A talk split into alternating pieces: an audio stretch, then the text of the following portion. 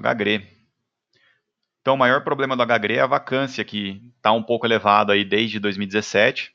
A gestão mudou de atitude em 2019, mudou para poder vender participações menos significativas, fazer retrofit em alguns imóveis mais problemáticos, inclusive também vender alguns imóveis mais problemáticos.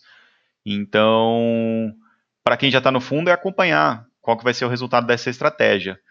Para quem ainda não tem o fundo, talvez valha a pena esperar o resultado dessas estratégias antes de entrar. Mas é uma gestão que, como a gente observa em outros fundos, sempre tem lidado bem com os problemas.